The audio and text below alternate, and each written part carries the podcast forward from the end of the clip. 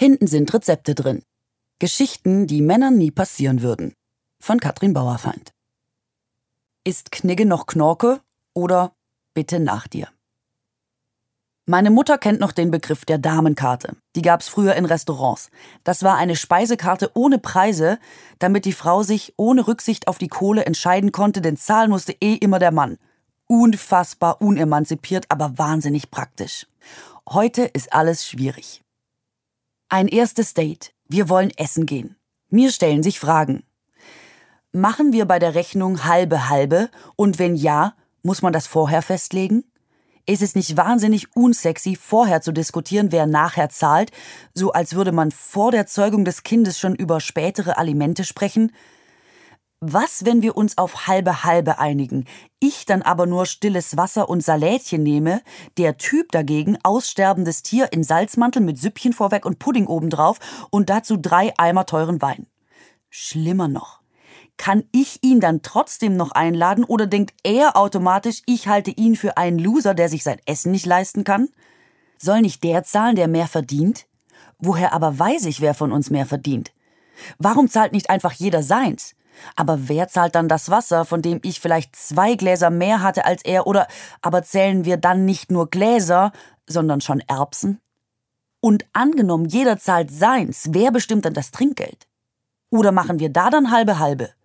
Gebe ich besonders viel, um zu zeigen, wie locker ich bin oder extra wenig, weil ich nicht als protzig gelten möchte? Angenommen, ich esse seltenes Tier auf Gedönsbett in Safranschaum und er zahlt's. Denkt er dann, dass für den Preis aber Minimum Fummeln im Auto drin sein müsste? Angenommen, ich zahle alles, will aber trotzdem fummeln, hält er mich dann für billig und wenn ja, ist er dann blöd? Angenommen, wir essen beide dasselbe und rennen kurz vor dem Bezahlen gleichzeitig weg, muss er mir dann den Vortritt lassen oder Heide, Witzka, ich hab langsam keinen Hunger mehr. Vielleicht mache ich mir auch einfach zu viele Sorgen. Wir sind zwei selbstbewusste, moderne Menschen. Wir waren beide schon essen. Wir werden das hinkriegen. Andererseits ist ein Date wie ein Bewerbungsgespräch für eine Beziehung. Man will alles richtig machen, sich von seiner besten Seite zeigen, denn man weiß, man bekommt nicht so viele Chancen. Zwischenspiel. Testen Sie Ihr Wissen. Laut Knigge geht der Herr treppauf hinter der Dame, damit a. er ihr auf den Arsch glotzen kann, b. er in der besseren Position ist, falls oben Gefahren lauern, c. er sie auffangen kann, wenn sie fällt. Laut Knigge geht der Herr auf der Straße immer links der Dame und der Straße zugewandt, damit a. sie besser Schaufenster gucken kann, b. er weiß, wo links und rechts ist, c er sie vor den Gefahren der Straße schützen kann. Laut Knigge betritt der Herr immer zuerst das Restaurant, damit a. die Dame peilt, wo die Tür ist, b.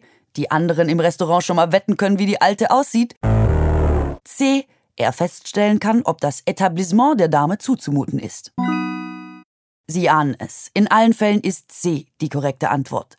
Knigge und damit unser traditionelles Benehmen geht von einer schwachen Frau aus, die G und B schützt werden muss. Ohne Mann purzelt diese Frau die Treppe hinunter, wird anschließend auf dem Gehweg vom Bus überfahren und torkelt entsprechend verletzt in eine Spelunke, wo sie übel über den Tisch gezogen wird. Ohne Mann geht diese Frau am besten gar nicht aus dem Haus.